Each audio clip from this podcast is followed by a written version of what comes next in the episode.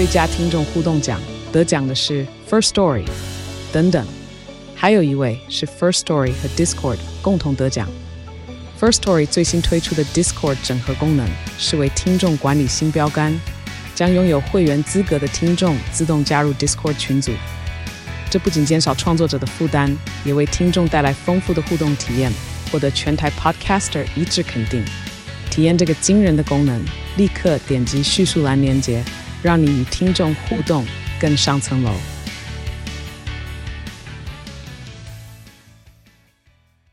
欢迎来到好声音。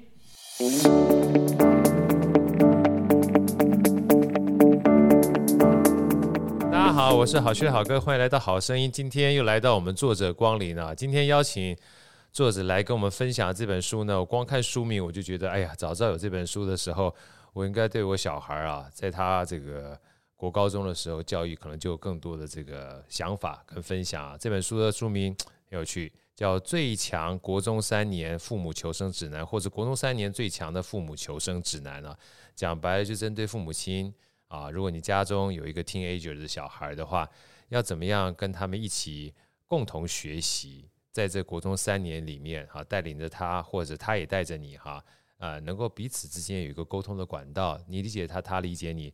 然后邀请到这位作者来宾呢，其实是好哥非常好的朋友，让我们最热烈的掌声欢迎洛洛老师。洛老师好好，好哥好，各位听众大家好，我是洛洛。啊，其实洛洛老师呢，跟好哥算是认识蛮多年的了，嗯，啊，然后在算是好哥整个不管说是在职场上面，或者是在人生上面，我们都常常非常多交流，所以当初好哥看到洛洛老师在出书的时候，我真的非常开心。尤其洛老师他本身就是一个老师，哦、对，对，来，洛老师跟我们分享一下好不好？你本身的职业跟你所教的主要内容是什么，好不好？哦，好，那我呢，主要现在是担任国中老师。对，那我在教学生涯中，大部分的时间都在当导师。对，对，所以我觉得当导师是一个很可以跟孩子比较亲密接触的一个职位。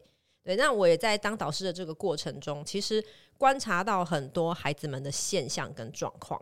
那再加上我本身对心理学也蛮有兴趣的，所以呢，我就把观察到的这个状况，然后可能诶、欸，呃，从我自己有兴趣的地方诶、欸，去看研究着手，所以呢，就慢慢的诶、欸，有这本书的生成。对，其实像刚刚洛洛老师讲说导师啊，我们一般讲说专科的老师可能教完书就回去了，对，就是跟学生之间的互动可能比较少。像我记得我国中的导师，尤其是国三的导师，其实是我一生的恩人。嗯，啊，他在那国三那年呢，当然除了教我们，因为他是国文老师嘛，除了教我们国文之外，包括我们升学当中的所有科目跟辅导啊，他都有很多的琢磨。更重要的是，其实在这国中三年啊的第三年的过程里面，呃，因为刚好我大概国二的时候，我父亲就过世了，所以他也扮演一个非常重要的叫做。算是恩师的角色，恩师的角色。所以，身为导师这件事情，他不仅仅是做教专业科目而已。嗯，尤其像刚才洛洛老师说，他对心理学有所琢磨。那其实很多的年轻人啊，或者是青少年时代，他这个心理上的变化跟生理上的变化刚好同一时期发生的。嗯，所以如果纯粹在学科上面就是琢磨，而忘记了他基本上在生理跟心理都同时在成长的话。有时候会比较稍微狭隘一点，我不知道陆老师会有这样的感觉。哦、嗯，其实我会这样觉得啊，尤其是像现在的社会跟以前比起来，其实算是复杂很多。对，跟我们以前念书的时候，因为我们我们以前念书的时候，大家会觉得说，哎、欸，其实环境很单纯，没错，我们就是好好的念书，然后我们接触到的世界也不会像他们现在这么多元、这么复杂，因为现在有网络嘛。对，所以呢，我觉得对于现在的孩子来讲，就是我觉得课业这一块，你其实。不只是在学校上课，其实他们已经有非常多的资源可以来帮助他们。对对，所以我觉得，哎、欸，其实学习现在的孩子不缺学习资源，如果他想要的话，没错，对，真的非常多资源可以运用。可是对于心理这一块，我觉得是以往我们在。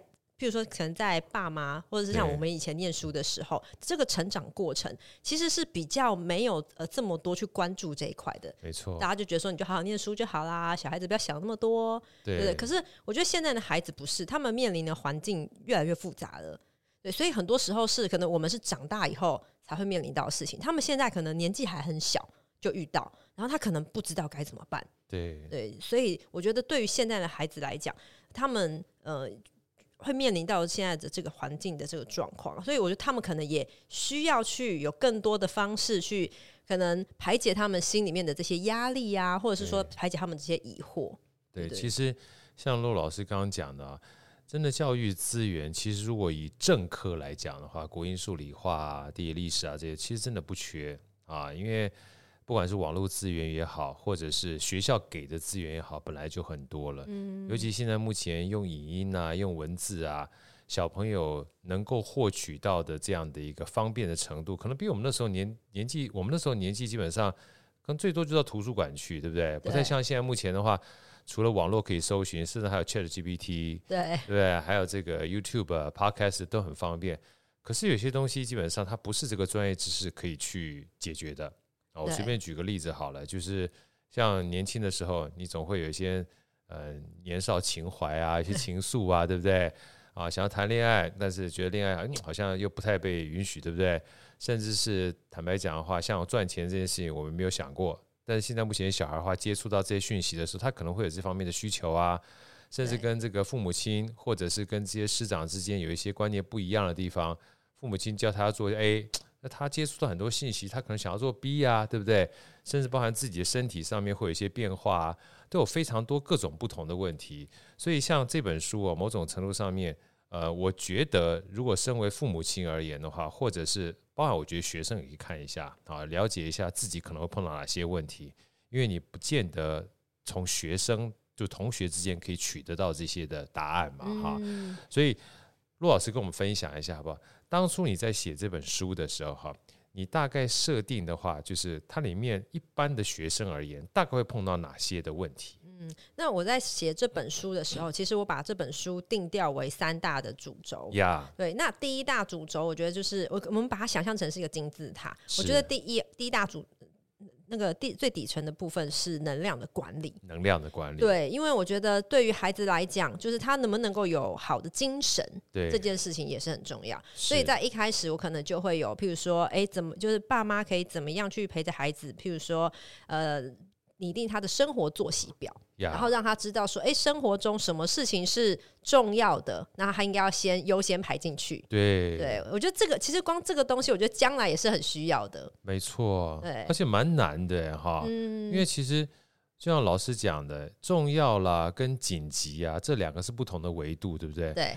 可是回过头来，有时候我们塞一大堆东西啊，塞进去，塞到满之后，你就发现其他东西搞不好也很重要，但塞不进来了。对，对不对？那陆老师，你会建议怎么让家长去跟孩子们之间？因为孩子跟家长其实有的时候角度跟观点不见得会一样，对不对？嗯，你你怎么会建？你怎么建议？我其实觉得，呃，家长其实如果有心力的话，其实是可以找孩子一起来讨论这件事情。像譬如说，我在呃课堂上，我就有跟孩子讨论过，像对于重要而不紧急的事情，其实我们真的。大部分的时候会忘记它，对，因为不紧急，因为不紧急，对。可是它有一天就会变成重要又紧急，对对。然后放着放着不紧急，它会时间到了就变紧急了。对对对，然后我就会跟可能跟孩子在那边聊，像我们那时候举一个例子，譬如说手机备份啊，它是一个很重要但没有很紧急的事情，对。所以大家可能就会觉得反正它不紧急，放着。可有一天。等你手机坏了，手机掉了，你就知道完蛋了。这是一个又重要又紧急的事情。有道理耶，哈。对，所以这些东西的话，你必须去刻意的注意，对，你才能把这样的重要的不紧急的事情排在你的行事历里面。对，就是要找一点时间给他啦。对，对我觉得其实这个东西也是爸妈也也要练习的，是我们大人也要练习的。那我觉得这个东西，就譬如说，当孩子知道这个时候，我们就可以诶跟他一起来。分配，譬如说你的生活里面什么事情是你觉得呃重要的、紧急的，或者说你每天的行程里面你要怎么样去排你觉得重要的事情，先把它排完之后，我在书里面有举一个例子，就是有个影片嘛，就有一个教授，对，然后就放那个石头，对，沙子，对，还还有高尔夫球这样。我说你就是要先试着去把这个生活的作息，对，去把它把重要的东西，那对于孩子来讲，可能每天至少会有一些比较。规律重要的事情，譬如说，可能是他的课业，或是他想要学的才艺，各式各样的，把这些东西排进去之后，那剩下的时间，诶，就是你的零碎时间，你的休闲时间。对，我觉得先让大家去做到这件事情。那还有一个很重要的地地方，就是对于孩子来讲，要先定锚出睡觉时间。这件事情在这个里面书里面，我我刚正想问老师，特别把它说一下，很重要，对不 对？很重要，对对啊，因为对很多人，因为大家都讲说，其实早呃最难的不是早起，对是早睡，早睡，对对，因为你早睡，基本上你才有足够的休息时间。你晚睡的话，你今天早起的话，坦白讲完全没精神，这一天就就就可能恍恍惚惚，对不对？对，我看到非常多孩子在上了国中之后，就是他们会很难去调试，特别是其实我在书里面有提到补习这件事情呀，发现补习文化还是很兴盛。像我呃上个礼拜回学校，然后跟就孩子聊天，然后他们现在是要升九年级，然后就有人跟我说，他一个礼拜补七天。啊，几乎每几乎每天都在补习，每天都在补习，所以他们补习班下课可能已经九点多，然后你回到家，有时候可能弄一弄都十点。然后如果他本来就不是那种很积极，会先把功课做完的人，他十点他才要开始写功课，那他根本就很难早睡。他说他隔天精神就会不好，所以他们就会有一点这样恶性循环。我在学校看到蛮多这个样子的。对，所以其实能量这件事情。是一个很重要的，我们讲说悖论，你知道吗？嗯、就是说你想要管理能量，就像很多人问豪哥说：“豪哥怎么做时间管理？”我以前都会讲很多自己的大道理给别人听。后来我发现，其实很有趣一件事情，时间没有办法管理，它就二十四小时而已。嗯、你必须要刻意的去留一些白。嗯、就像陆老师刚刚讲，你如果这些睡觉时间都没有哈，你已经把东西塞得满满的，然后他就是到十点多他才能开始写作业。然后你希望他早睡，你已经把这个早睡的这件事情已经抹杀掉了，嗯、对不对？那可是回过头来，如果我今天站在一个家长立场，那骆老师，那你说不要补习，那我怎么跟得上其他人？所以说，呃，补习七天这个、呃、很累，我知道。可是现在小孩如果跟不上的话，呃，那你要负责吗？你会怎么建议？是不是？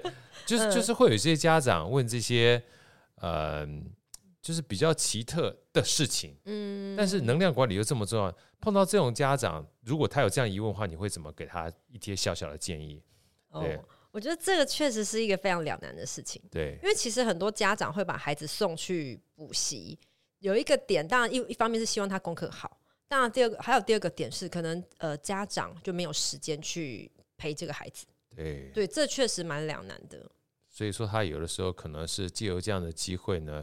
去把孩子的时间塞满，对，对不对？他们因为他们会有呃一个想法，是想说他在家里面都反正也都在玩，反正都在看电视、滑手机，不如去补习班，至少听一点是一点。蛮多家长是这样想的。啊，所以这个东西哦，我就是为什么看完这本书之后，我说骆老师讲能量管理很重要，因为当你把它塞满的时候，看起来是让他学一点。可是回过头来等于降低他的能量指数，因为让他没有办法睡得很好。嗯、那如果偶尔一个礼拜有一天的话呢，无所谓。但如果天天都是这样的话，搞不好很多的时候，我就记得我那时候小时候，呃，因为我补习很少，但我常常看到补习班很多坐在后面都趴着在睡觉。嗯，对，就是很多人去补习班，就是去嗯补眠或交朋友的也蛮多的。是啊，那在这种情况之下。换个角度来讲，如果他到最后都是去补习班睡觉的话，那还不如就让他好好回家休息，能够先把作业给写完，反而比较好。所以我蛮赞成刚才洛洛老师讲的，就是如果当我们在安排这些课业的时候，不要忘记一个最重要的关键，能够让他有足够的能量啊，去学习这是很重要的。所以或许可以跟孩子一起讨论他们时间的安排。对，我觉得这个点真的，其实我觉得很多时候孩子自己都蛮有想法的，只是有时候爸妈会不敢放手给他们。对，可是我觉得像刚刚讲到那个补习这件事情啊，有的时候你补习就你会呃影响到你的能量嘛，那你可能会睡得不够啊，隔天会精神变差。这个久而久之，到最后他们会对于学习这件事情感到有一点呃厌倦。没错，跟讨厌，就觉得我每天都好累，然后都是因为要念这么这么多的书，然后上这么这么多的课，所以久而久之，他们对学习厌倦这件事情，然后爸妈就觉得说，哎，我孩子都不喜欢念书，那可能也是因为念书这件事给他的经验就是很累，不好的，对，压力很大，对对对。我就记得我曾经看过一篇文章，它是讲心理学里面拖延症，嗯，那拖延症呢，其实很多的时候都是小的时候被父母亲塞过多的功课所造成的。打个比方说好了，如果今天好哥每天下课的时候是四点半，对不对？学校如果给我的功课呢，我半个小时可以做完。我四点半回到家之后，五点就写完了。通常父母亲奖励孩子的方式就是：哇，你五点就写完了。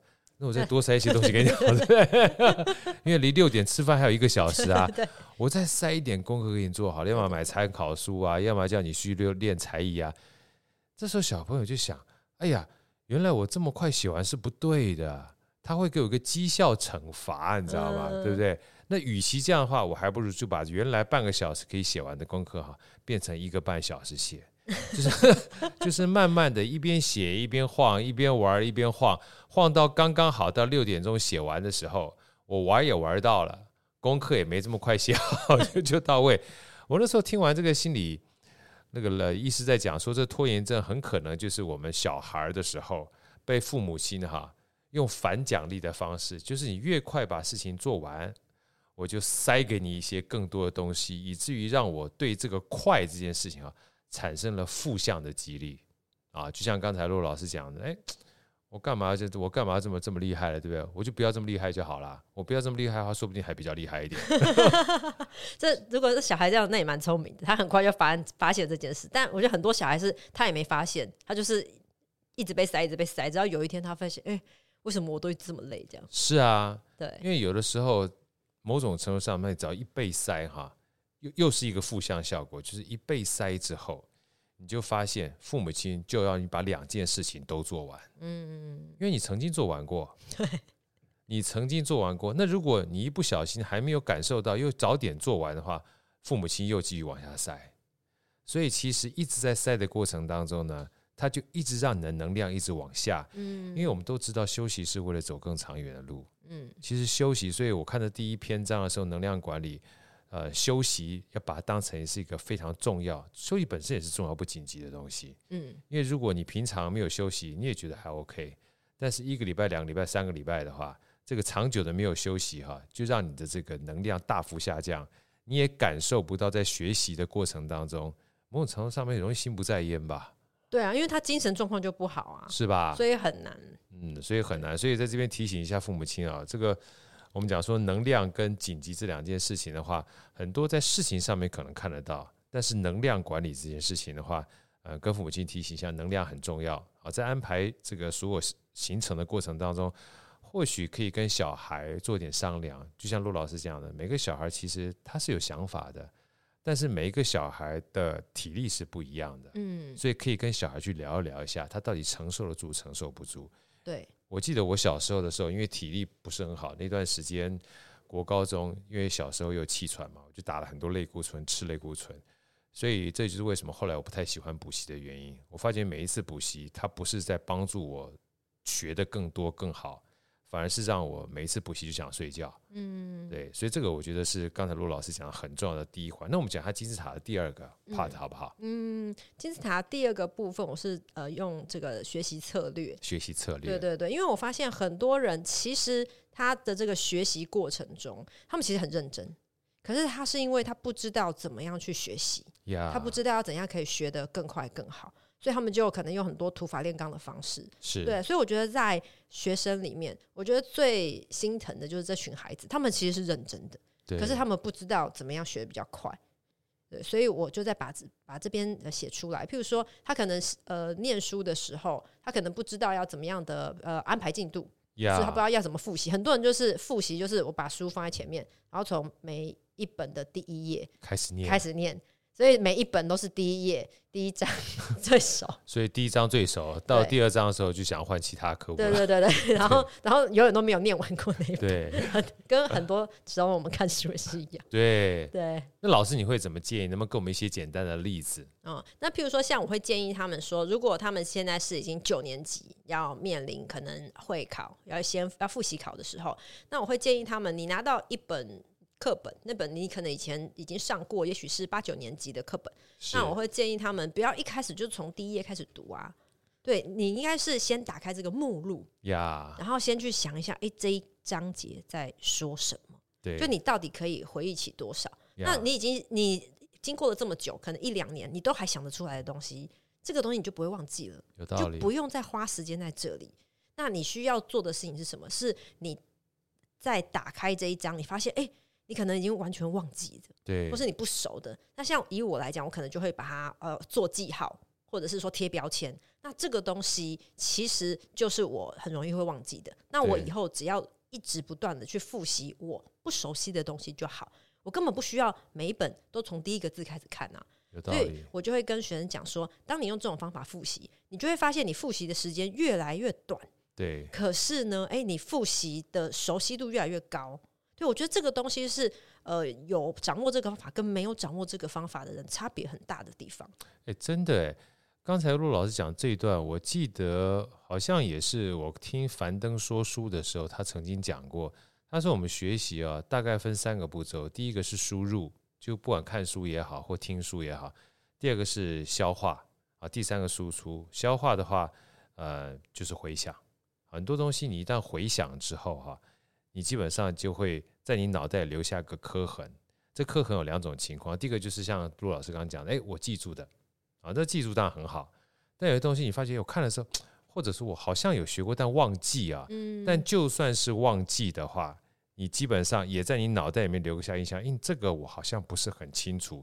在下次再念的时候，脑筋呢会自动把这个东西再深刻的留下刻痕。嗯。那你持续不断的回想的话呢，就会让这个忘记的东西越来越少。对对对。然后未来在复习的时候，效率就会越来越高。对对对。因为这个东西其实有道理的，对不对？嗯、对，所以你就会发现像，呃，我就有学生，他就说，为什么有些人他们都看那些学霸，就说，哎，为什么他们都好像很轻松，然后哎，复习一下就结束了，然后还可以就是一直可能玩游戏，对，他就觉得很纳闷这样。但其实我觉得可能他们就是掌握的这些读书的方式、读书的方法，所以他们就可以哎用比较短的时间，可是可以达到还不错的效果。哎，真的，其实包含现在我在看书，我跟洛老师讲啊，我现在目前看完书之后，我也不是把书就是很认真的每一章节全部看完，我也都会先看目录，然后先看目录，看哪一些基本上我比较不熟悉的，然后看完之后我会快速翻过一遍，然后快速翻过一遍盖起来之后呢，我再重新看一下目录。我有没有办法透过刚才快速看？我这快速的时间大概有的时候快到三十分钟，嗯，就是很认真的把它看过，就很快速看完一遍之后，认真的去回想一下我刚才看过的内容里面有哪些比较特别的故事让我可以记住，然后跟这个目录做一下叫做对接，嗯，我如果就是针对这个部分都理解了，那有一些东西还记不住的话，我再看一下，那这样子不仅仅啊，我看书的速度可以变很快，而且最重要的关键是。我会发觉我记得特别清楚，嗯，所以回想是一个很重要的过程，对不对？可以这么说吗，罗老师？嗯，我觉得它是一个，就是去呃，去让你去发现你什么东西清晰跟不熟悉的一个蛮重要的方式。呀，那除了这个之外啊，就是我们策略，这是一个记忆的策略嘛？嗯，那回过头来，就是我们有这么多的科目，对不对？那彼此所有的科目之间，我在排顺序的过程当中，有没有一些我们特别需要注意的地方？排顺序，我觉得这个就很看个人。呀.对，像有些人他喜欢，譬如说，呃，他一整天都要念同一科啊。Ah. 对，但是有些人他喜欢交错，譬如说我可能念一下，呃，要呃背背诵的科目之后，我要换一下，我换成理化数学.我来就是动一下脑筋。对，对我觉得这个非常看个人，每个人都不太一样，对不对？对对对对。好，我将就是说，基本上在学习策略上面哈，除了这两个之外，老师有没有一些其他东西要提醒我们的？哦，我觉得念书有一个点就是效率很重要。对，因为因为我发现非常多人他们是坐在书桌前面，就像刚刚老哥讲的，就是可能他们也被绩效惩罚了吧。所以呢，因为他们会发现一件事，就是爸妈爸妈其实很容易看不惯你闲着。对，通常爸妈只要看你闲的，就觉得你好像。应该是没什么事干，我一定要想一些办法把你事情给塞满，对，对不对？所以爸妈就塞新的东西给他，所以他们有时候就不想要把那个效率提升，也就是像刚刚讲那个拖延症。对对，那对有些孩子来讲，他觉得说，那反正我就是有，就是趁机呃玩一下玩一下这样。所以我觉得能够把要把这个东西改掉，当然也是在于说，就是孩子要知道说，他今天做完这件事情，后面的时间是他的，他就会比较积极的。比较专注的去做一件事情。我觉得这个是第一个点。然后再来还有第二个点，就是我觉得孩子他必须要清楚，就是我在单位时间内要完成什么啊？对，因为有的时候是孩子坐在那里，但是他他就说我在看书，可是我在看书是一个很笼统的说法。那譬如说，好，那你这一个小时或半个小时好了，你要你到底要做什么？对，很多人他其实说不上来，他可能就觉得那我就呃写写数学，那写到哪里，欸，我也不知道。对他的这个这个东西，当他不清楚单位时间内要干嘛的时候，那他自然很容易分心啊。没错，对啊，所以因为可能哎、欸，手机手机讯息量，他就看一下什么东西，可能吵到他，哎、欸，他就分心了。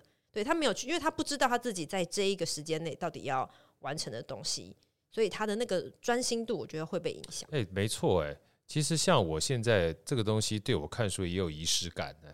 比如像早上，我假设今天知道说要跟这个那位老师骆老师要讲说国中三年最强父母求生指南的话，我可能泡完咖啡之后或泡个茶之后呢，我就给我自己差不多一个小时时间。通常我会把时间不会搞得很长，因为长就容易拖。嗯，啊，我就给一个小时时间，然后给一个小时时间呢，我就会尽快在这一个小时时间之内把这本书叫做略读跟快速精读。我所谓略读跟快速精读是先要在很很短的时间之内。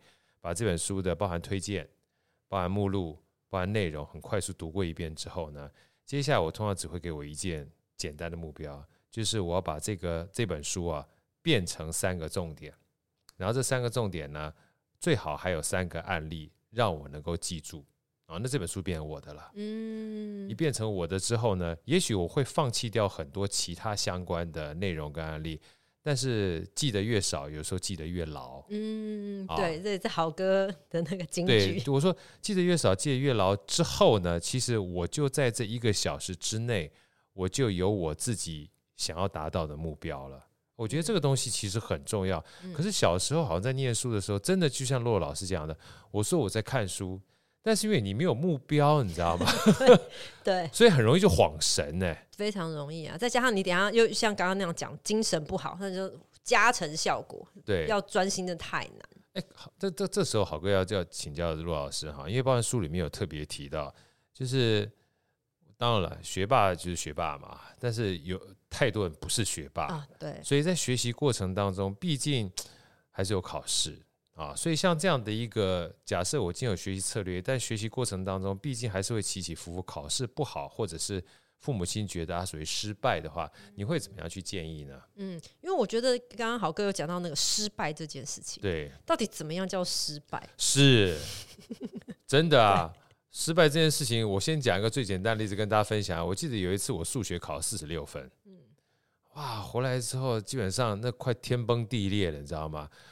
说怎么考四十六分，正要被骂。我说四十六分是我们全班第三高分，因为因为难度有时候不一样哦，稍稍稍理解了哈。就以前我们有高标，就是平均跟低标嘛。对，我说最高分五十二分，我四十六分已经算很高了啊。妈妈太开心，对，太开心。但是回过头来，可是你想到说一百分是一百分，然后四十六分的时候，你就会很大的这个落差，你知道吗？所以老师你怎么去定义失败这件事情？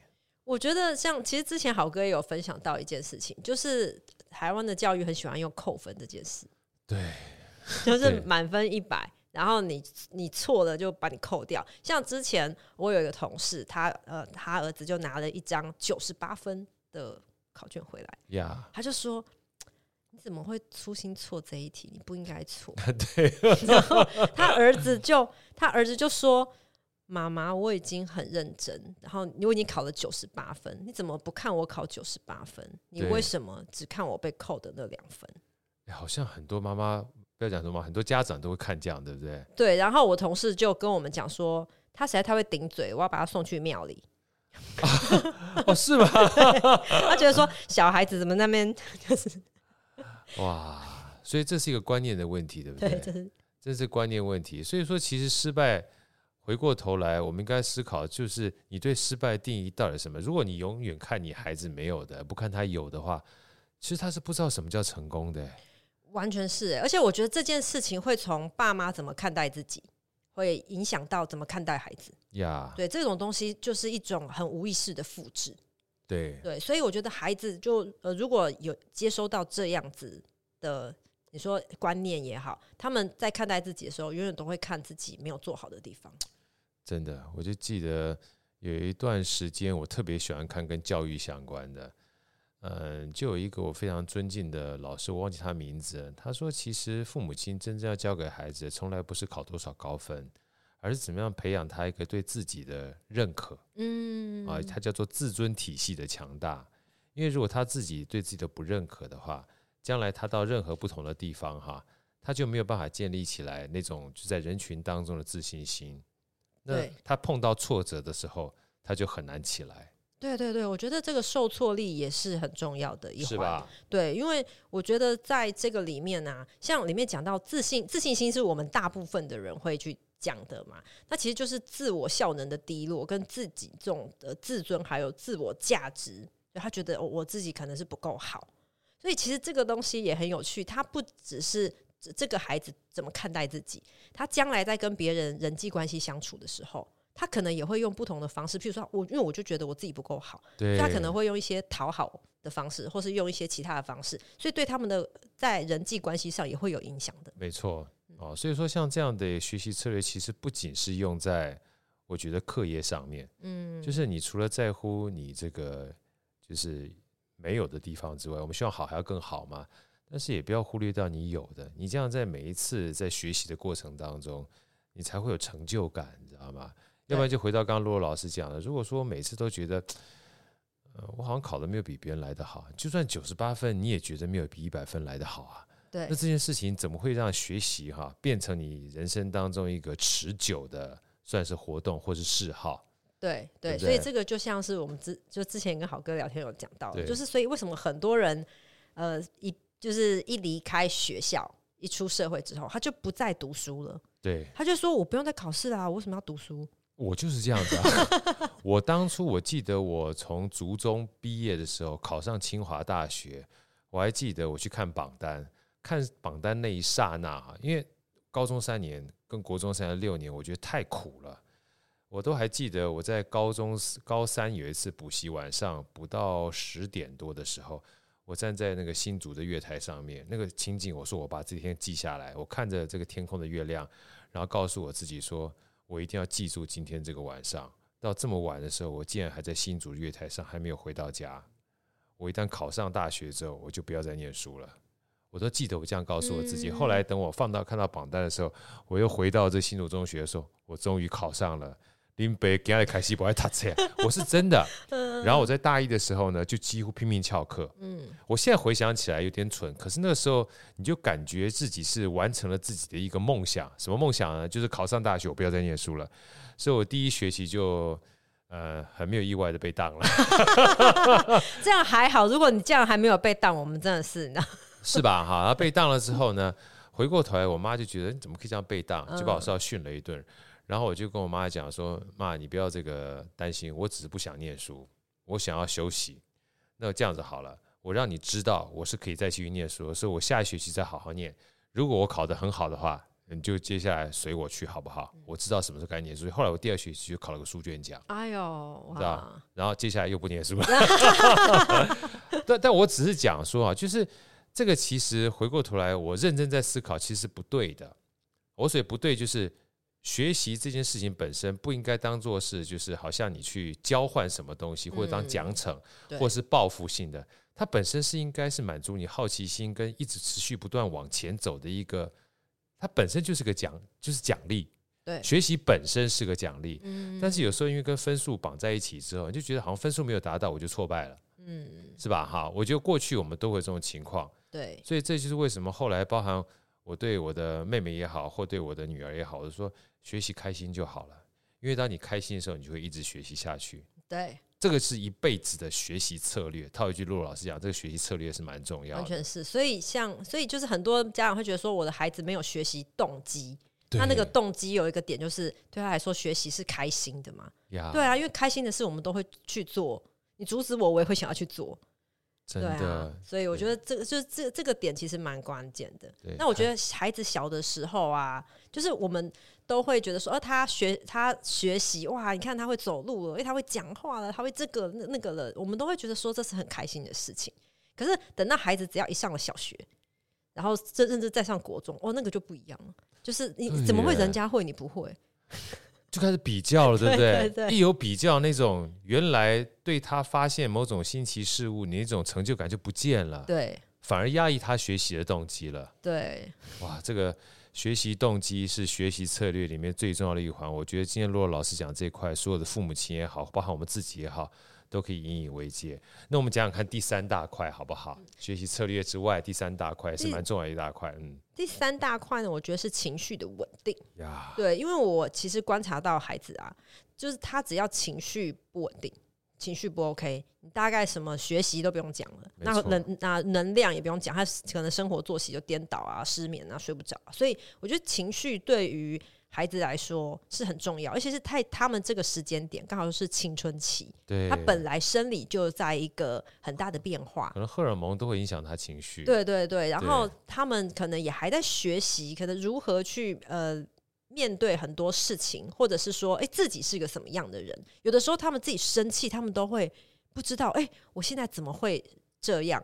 就我怎么会，譬如说暴走或干嘛的？然后或者他们可能生完气之后会觉得很自责啊，或怎么会这样？各式各样的，所以我觉得他们现在他们在这个时间点情绪的这个稳定其实是最重要的。那我在书里面就有提到，有几一些部分，有一些事情会让他们很容易情绪的波动。呀对对对。那像里面我呃提到有一个部分呢，就是他们最容易会情绪波动的一个部分是人际关系。没错。对，就是譬如说同才之间啊，对对对同学之间啊，对对对，对，因为像譬如说，可能课业这种东西，他可能可以自己处理，可能是可以，可能是跟爸妈之间的这个要认知，可是呃，人际关系。在某种程度上来讲，他其实能够掌握的并没有那么多。对，所以对他们来讲，他们就会有点不知道该怎么去处理。再加上他们这个时间点的人际关系也开始变得比较复杂一点点了。然后呢，他们也跟小学比较不一样。小学很多时候呢，呃，事情比较简单嘛，比如说说老师他打我，对，他拿我的铅笔，有那种很简单的事情。可是可能上了国中就比较不一样，他们可能会有一些是那种小团体。对，可能会有霸凌。对，对你不要跟他好，你不要跟他同一组，然后各式各样，然后因为发生什么事情，对，甚至有些在网络上面吵架，网络网网络上的霸凌，各式各样的。所以孩子在学习就是怎么样去跟同才相处。那跟小学比较不一样的是，小学的时候就跟老师讲，老师他怎么样，或者回家跟妈妈讲。对。可是上了国中，他们比较不会回去跟妈妈讲。是因为他们很怕人家说他们是妈宝呀，对，你什么时候跟你妈讲你是妈？还小孩了，对不对？对你都已经青春期了，还长不大的小孩，对对，所以他们就会开始去，哎，他们嗯，可能有些事情不会跟妈妈讲，或者是说他们会觉得说，这这个事情没那么没那么严重吧，我可以自己处理吧。对，他对他不见得是不信任妈妈，对他可能就觉得说我可以试，我可以自己试试看，想要试着当个小大人，对对对，对不对？但不见得一定都会处理很好。如果都不说的话，反而可能会行为形成一种心理压力，对不对？嗯、那陆老师，像这样的情况，你会有什么建议吗？我觉得其实亲子之间的这个沟通啊，像有些人就说：“哎呀，那个好像上了国中之后啊，跟孩子这个互动啊，变得没有那么的好，或者距离比较远了，对不对？对孩子不愿意跟你说话了。”对对对。对那我觉得有几个部分啦。首先，第一个部分是这个亲子沟通的建立，一定要从小。就开始.你如果上了国中才想跟他建立，你以以前都不不理他，上了国中你要再你要重新跟他建立，这个其实是有难度的，真的。因为冰冻三尺非一日之寒，对，对你不可能说前面都没有，所以我觉得这个从呃从小这个互动，我觉得这个是第一个要就是要持续建立的，对。然后再来第二个是，我觉得爸妈在跟孩子对话的时候，你的那个语言就是不是正面的。我觉得这个点其实可能很多爸妈是没有发现的，没错。对，就可能孩子跟你讲什么，然后你就泼他冷水。哎呀，这都是你的问题啦，对，一定你的错吧？不然人家干嘛？为为什么不欺负他，要欺负你？对，孩子就觉得冤枉啊，就所以是我自己的问题吗？对，这样子，或者是有时候，呃，爸妈可能，譬如说，可能孩子跟爸妈讲，哦，那个谁谁谁都一直弄我或干嘛。妈妈就说：“你就不要理他就好了。”对，就冷处理孩子的问题。那孩子可能呃小学的时候还不会意识到这件事，他还是会继续跟爸妈讲。可等到他慢慢长大，他就会意识到，其实跟爸妈讲也没用，对可能还会被洗脸。对，所以那就算。我这句话太太有感了，就跟你讲也没用，嗯，对不对？你不会跟我一起共同来面对，先不要讲你会不会跟我来解决了。很多时候呢。他心里面觉得我跟你讲了半天之后，你连跟我共同面对来探讨都没有，说我们两个基本上就不是合伙人了，你知道吗？对，对，对，那我跟你讲干嘛？对，对不对？所以他这个时候逼不得已，他可能要选边站，找他适合的小团体去靠，要不然的话，他可能就变成某种程度上被霸凌的对象了，因为他是孤单一人的。对，真的是吧？对对对，所以有有没有站在孩子的同一侧？这这这个点，我觉得对孩子来说很很重要。他会不会把事情跟你讲？对，那我觉得像有些孩子哦，还会跟我讲说，因为身边都没有人听他讲话，所以他甚至于会把心事跟网友说。是，就我也不知道他是谁，但是我跟他讲，反正他可能不会批判我，他还会说：“那你还好吗？”对，就反而得到一个安慰、温暖。对，对，对对，反而就是你就觉得说，明明是很亲近的家人，却没有办法给他这样子的同理跟支持。对，哇，你这个洛洛老师讲这一段实在我太有感觉，因为我记得我那时候刚回来的时候，我两个女儿都还是国小，嗯，然后我有一段时间呢，因为回来嘛，以前基本上是偶尔回来，所以对女儿呢关系的话，你就觉得嗯，好像要呵护他们，你知道对啊，等到你真正回来的时候，你就学想要管他们，所以我回来的刚开始第一年，大概一年半左右的时间，我记得好清楚。就变成一下子从一个非常温暖的爸，变成所谓的 Tiger 爸、虎 爸，就管他们非常多，而且塞一大堆的东西给他们去学。后来就有一天惊觉，为什么惊觉呢？这个也是个小故事哈。那个时候就是我叫我女儿去学这个小提琴，然后逼得她很辛苦之后，后来她告诉我说她不想学小提琴，我才惊觉说，哎呀，我怎么用我小时候不喜欢我妈妈叫我的那种态度哈，继续放到她身上。所以从那一刹那之间，我就开始改变了。改变什么呢？我告诉我自己，让小朋友去接触啊，或学习啊，他本身就是一个尝试。嗯，他如果不喜欢就换，喜欢就做。这样的话呢，他就会持续不断在尝试的过程当中找到他的喜欢。那我在身边只要陪伴就好了。嗯。后来我就发觉一件事情，像我今天早上跟我女儿在聊天，她跟我讲了半天，我说：“老爸，我讲了半天，怎么都没有话跟我说？”我说：“我在听啊。”他后来说了一段话，我也觉得很有意思。哎，有道理，就是你一直听都不给我意见，所以我才愿意一直给你讲。欸、嗯，这个点很，这个这个他自己说的，对对对对对，他自己说，他对 我一直每次在跟你讲，你都没什么给我意见。我同学问我说：“奇怪，为什么你喜欢跟你爸讲话？”我也是跟我同学讲说：“因为我每次跟我爸讲话，我爸就一直听。虽然他没有给我很多意见，可是我讲着讲着，好像我自己基本上就有意见了。”对对，有的时候其实他其实心里面都已经有一个定见，他需要一个窗口，需要一个人听他讲，然后让他厘清这个想法。对对，那这样的话，某种程度上面，你虽然没有帮到他，你也帮到他了。是是是。所以后来有几次，有我的朋友跟我讲说：“哎，要怎么跟小孩沟通啊？”我说：“你如果真问我的话，他说你这么会说话。”我说：“刚好相反，我在我女儿面前其实话不多。”啊，我说，如果你真的要学习最好沟通的方式的话，就先学会闭嘴，对，对不对？你不要，你你先忍住，要不然你会很容易站在一个爸妈以高智，就是以高智就制高点很高的这种情况去教他，你知道？可是问题是你对他其实学校所有生活你并不完全理解的，嗯，你如果没有认真去听的话，其实你丧失掉一个非常重要的去叫做我们叫做。就是侦探的机会哈，去理解他他到底发生了什么事情，对对不对？对对对。所以我觉得先听其实蛮重要，对不对，罗老师？好哥这个能力非常厉害，因为 真的，因为我觉得大部分的人就是你听，譬如说呃，孩子来跟你讲很多东西的时候，你一定很下意识的要赶快给他解方，对，就哎，那你就怎么做就对了，对，对，或者是直接教他怎么做，对。那有些人可能就会，或者是有些爸妈就会说。爸爸在你这个时候啊，他不知道有多认真啊！你现在不知道在干嘛，这样子。哇，你学的好像，是不是？对啊，对啊，对啊。但但但事实上你，你你你这样讲也没有错，因为你厉害过去真的厉害嘛。可是你的目的其实不是要表现你的厉害，因为他跟你讲这些东西，一定是他可能碰到一些困境嘛。嗯。所以你过去的不管厉害也好或不厉害也好，其实跟他无关，你知道吗？因为他现在要解决他的问题。对，所以你可能要先听，嗯，然后听的过程当中，如果他已经从他跟你讲的过程当中，哎，领略到他该怎么做的话，你就是他一个很好的伙伴。对，那如果他还是不知道的时候，那他再问你的话，那他也比较听得进去嘛。对对对对对，是吧？真的，而且有的时候是可能他们还没，可能他们还没讲，对。对对，可能然后大人就已经忍不住要给他很多的建议，你就怎样你就怎样你就怎样，所以他们就会觉得说啊，就是呃，可能爸妈或者是大人很喜欢拿他们的经验套在自己身上。对，但事实上你都还没听我讲完嘞。对，我觉得聆听这件事情真的蛮重要的，特别是对待孩子。真的啊，所以这也是为什么以前看常看电视剧，都孩子说你根本不了解我，因为你连听都没听，你怎么可能了解他？对，对不对？对，没错，没错。你你你有的时候其实也不见得小孩了，包括男女之间或朋友也是一样。有时候你或许你不用给他什么特别建议，你只要认真听他讲完就行了。对，对不对？嗯、他在他在讲的过程当中，他也在消化嘛。